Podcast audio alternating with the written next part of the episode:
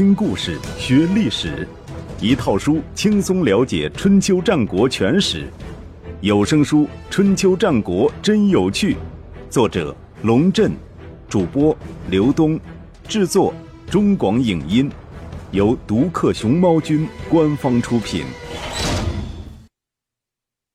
第二百二十五集：秦赵长平之战三。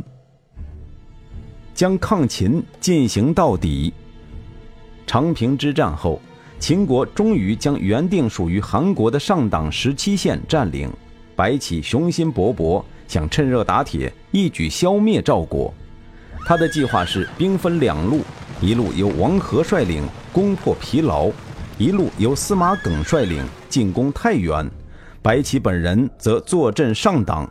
只等时机成熟，便对邯郸进行最后一击。根据当时的实际情况，如果白起的计划得以实施的话，赵国恐怕很难支持三个月以上。由此造成的后果是，秦国统一天下的进程将大大提前。而当年被派到邯郸去当人质的王孙异人，很有可能当不上秦王；异人的儿子嬴政也就成不了秦始皇。整个中国的历史将是另一种面貌。然而，没有如果。正当王和的部队攻克疲劳的时候，赵孝成王派了一名使者前往咸阳，秘密会见了秦国的相国范雎。这位使者不是别人，就是苏秦的弟弟苏代。据《战国策》记载，苏代见到范雎，先是问了两个问题。第一个问题。武安君白起打败了马服君赵括吗？范雎回答：“是的。”第二个问题：武安君白起准备围攻赵国的首都邯郸吗？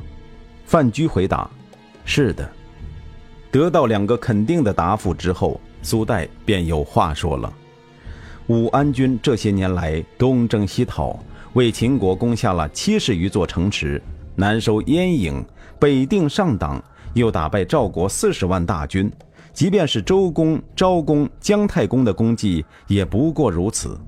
如果他再攻破邯郸，灭亡赵国，秦王势必让他位列三公，在您之上。请问，您愿意这种情况出现吗？范雎没有当面回答这第三个问题，但是第二天上朝的时候，他便向秦昭王建议。经过长平一役，秦军已经十分疲劳，请允许韩赵两国割地求和，好让将士们得到休息，以待来年。范雎所言不虚，长平之战虽然取得压倒性胜利，但是数十万秦军常年在外作战，也导致了秦国国虚民饥，在短期内很难再支撑一场大规模的战争。秦昭王听从了范雎的建议，命令白起停止进攻赵国，同时派了使者到赵国，要求赵孝成王割让六座城池给秦国，作为停战的条件。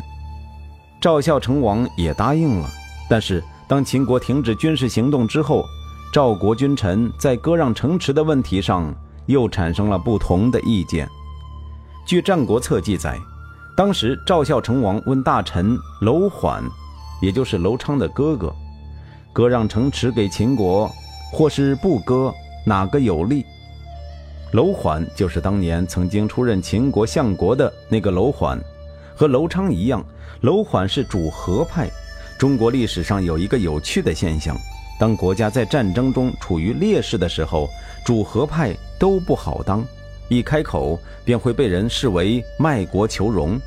娄缓是个老江湖，没有正面回答赵孝成王的问题，而是推辞道：“哟哟，这可不是我这个地位的人敢于发表意见的大事，您还是问别人吧。”赵孝成王坚持：“那你就说说你个人的见解，但说无妨。”娄缓说：“大王可曾听说鲁国大夫？”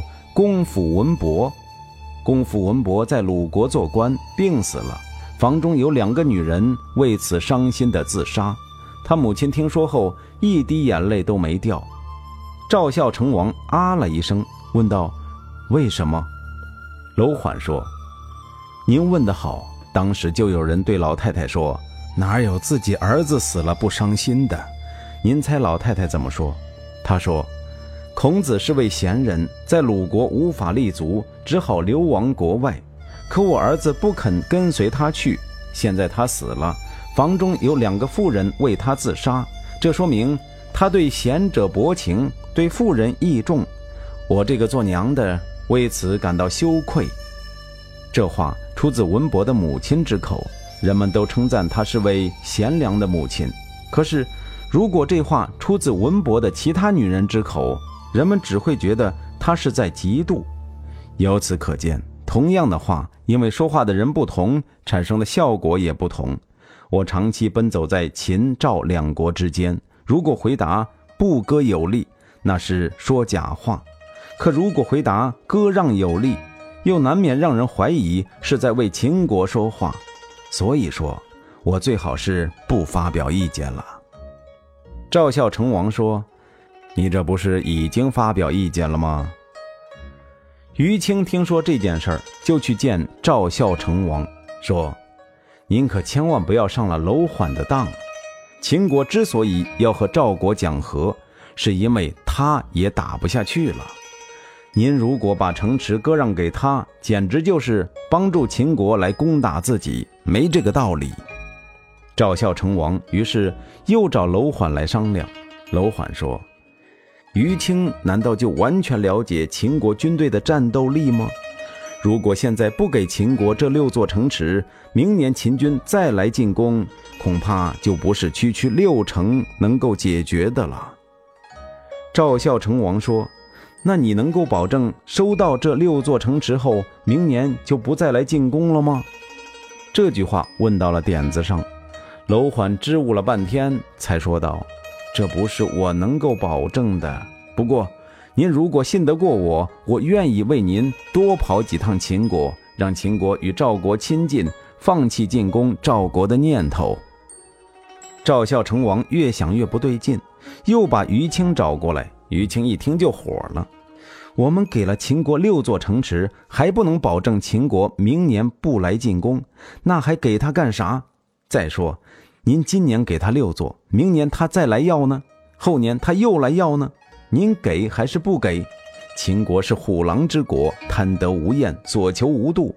您有多少城池可以满足他的要求？”赵孝成王说：“可是现在不满足他。”他马上就要发兵来进攻，我们刚在长平损失了四十万人，拿什么去抵挡啊？于青说：“您别因为一场战争就被秦国吓怕了。秦国虽然强大，但是要凭武力取得六座城池也不是那么容易的事儿。长平之战，秦国坑杀了我们四十万人，是坏事也是好事儿。好就好在诸侯都看清了秦国的本质。”不会再对秦国心存幻想，依我之见，还不如拿出五座城池给其他诸侯联合大家共同进攻秦国，赵国或许还有一线生机。如果听了楼缓的话，那就只有死路一条。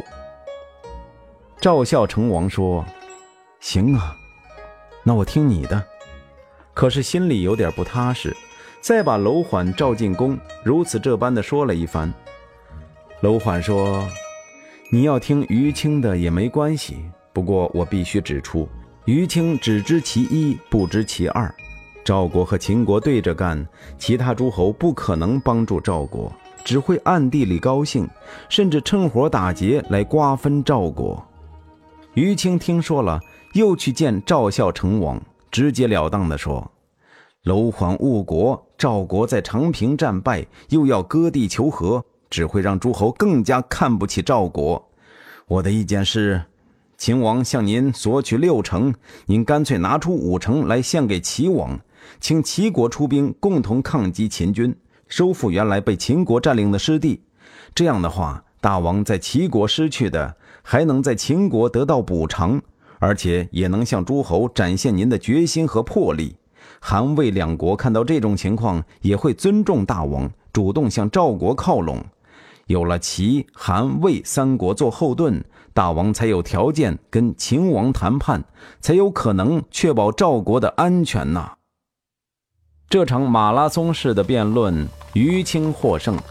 赵孝成王于是派于清出使齐国，商讨合纵大计，同时派出使者便告诸侯：秦国无道，蚕食六国。如果赵国灭亡，韩国和魏国也就离灭亡不远了。到时候，秦国再侵略楚国、燕国、齐国，将无人可挡。诸侯战一死，降一死，还不如联合起来，共同对抗暴秦的入侵。当时赵国正笼罩在长平大屠杀的阴影中，死者不得收，伤者不得疗，家家户户都在遥祭冤魂。景况十分悲惨，为了提振士气，赵孝成王放下国君的架子，带着大臣巡视民间，安慰死者家属。所到之处，赵孝成王还亲自下田，摆出一副耕种的样子，鼓励大伙化悲痛为力量，抓紧粮食生产。平原君等人也行动起来，发动自己的妻妾到军营中缝补衣服。号召将士们同心协力，做好应对秦国入侵的准备。赵国的出尔反尔令秦昭王十分恼怒。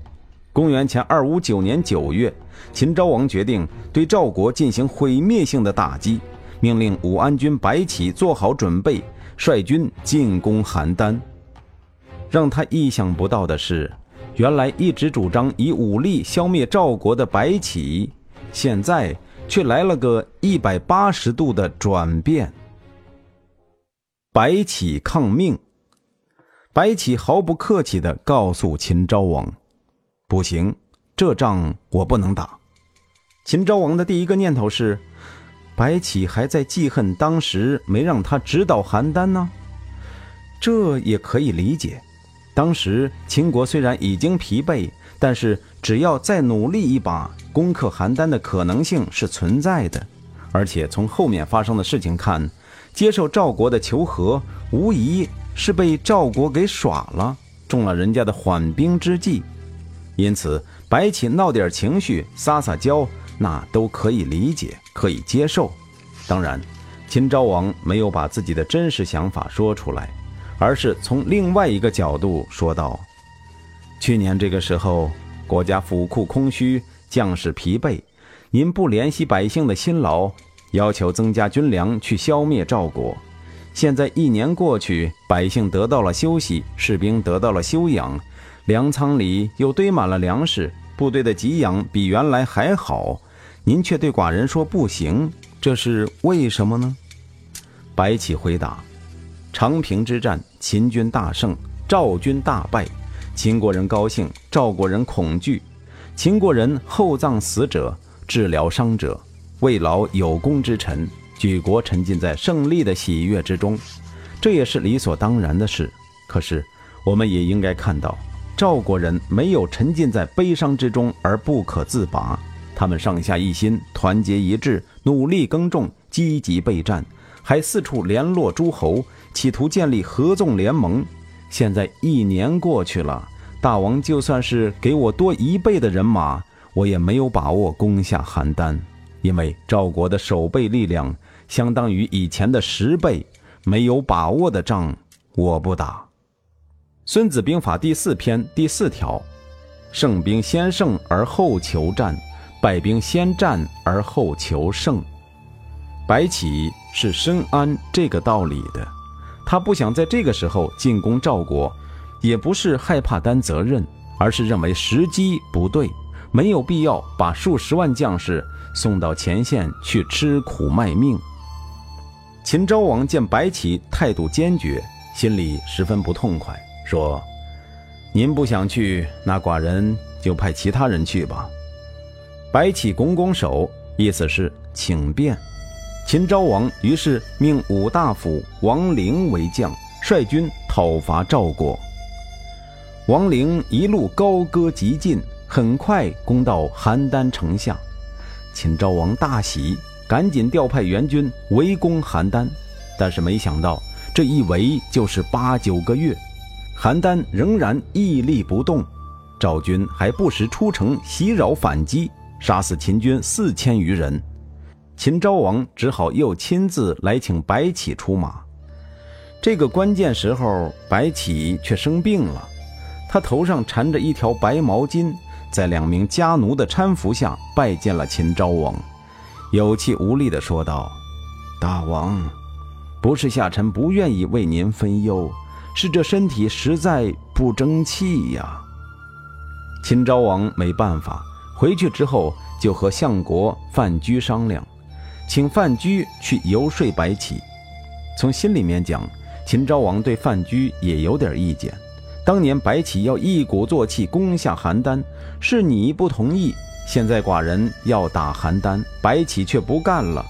解铃还需系铃人，这游说白起的工作就交给你去办吧。范雎何等聪明，一下子就闻到了不信任的味道。他没有推辞，很快来到白起府上，先是给白起戴了一顶高帽子。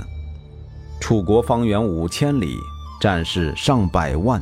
您率领数万秦军攻打楚国，攻克了燕影之地，焚烧楚人的宗庙，逼得楚国向东迁都，从此不敢向西。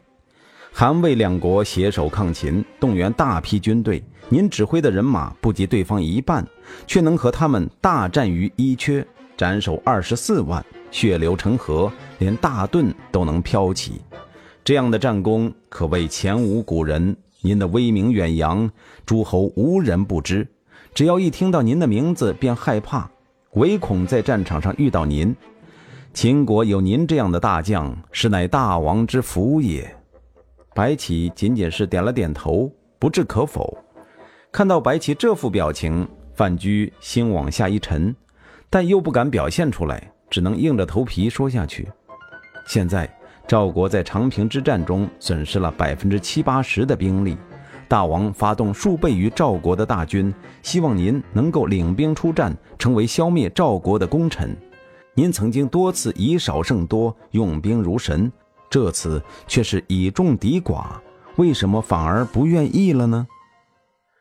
白起咳嗽了两声，喝了半碗热酒，回答道：“相国有所不知。”当年楚王依仗着楚国强大，不理国政，大臣们居功自傲，极度争功，阿谀奉承之人掌权，贤良淑德之臣遭到排挤，百姓离心离德，士兵们没有斗志，城池不顾，守备不修，所以我才能够领兵深入楚国，占领了很多城池。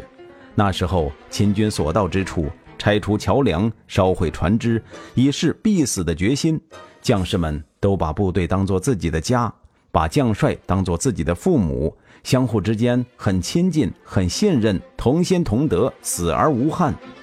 而楚国人恰恰相反，他们在自己的国家作战，都只关心自己的小家，将士离心离德，毫无斗志。这就是我能以数万之众坐收燕郢之地的主要原因。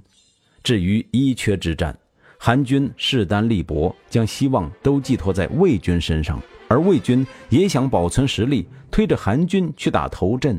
韩魏两军各怀心思，尔虞我诈，被我钻了空子，让我有机会来设置伏兵对付韩军，然后集中精锐进攻魏军，获得全胜。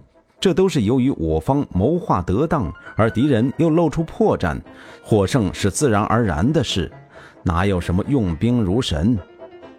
范雎越听心里越凉，都说千穿万穿，马屁不穿。他一上来给白起戴高帽，就遭到了白起的无情阻击。这思想工作八成是做不通的了。接下来还不知道有什么难听的话呢。果然，白起很快说到了长平之战。秦国在长平打败了赵国。不再当时趁着赵国人已经吓破了胆而消灭他，却怕这怕那放弃了战机，使得他们能够休养生息，提高防备。现在赵国君臣推心置腹，上下同仇敌忾，全国同甘共苦，连平原君赵胜这类人都把自己的妻妾派到军中慰劳将士，如同当年越王勾践卧薪尝胆，励精图治一样。这个时候攻打赵国，赵国人必定拼死坚守。就算包围了邯郸，也是一块啃不下的硬骨头。时间一长，我军疲惫，诸侯便会趁机救援赵国。到那时，就算您想全师而退都不可能了。不客气地说，我只看到攻打赵国的危害，没有看到任何有利之处。再说，我现在抱病在身，不可能出征。范雎被说得满脸惭愧，回来向秦昭王复命。秦昭王也恼火了，猛地一拍桌子。没有他白起，寡人就不能消灭赵国了吗？于是又派王和带着援军去替代王陵，下令说：“不拿下邯郸，你就别回来了。”可事情就像白起预料的那样，王和到了邯郸，战况也不见起色，反而被赵国的游击部队袭击了后方，损失了不少军粮。战报传到咸阳，秦昭王又急又气。范雎束手无策，白起却在人前说起了风凉话：“你们看看，不听我的意见，现在骑虎难下了吧？”这话被秦昭王听到了，无异于火上浇油。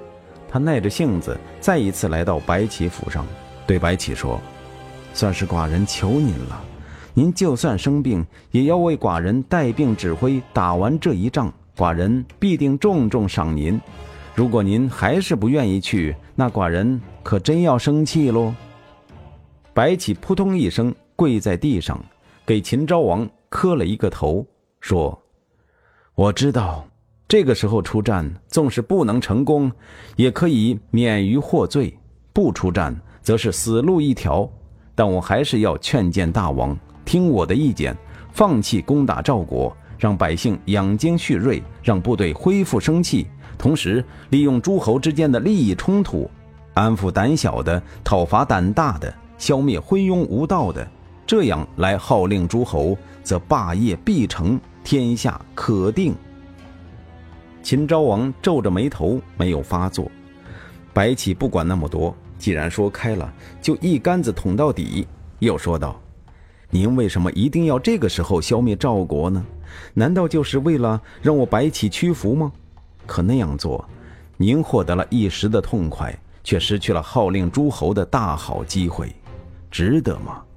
我听说明君热爱他的国家，忠臣爱惜他的名誉。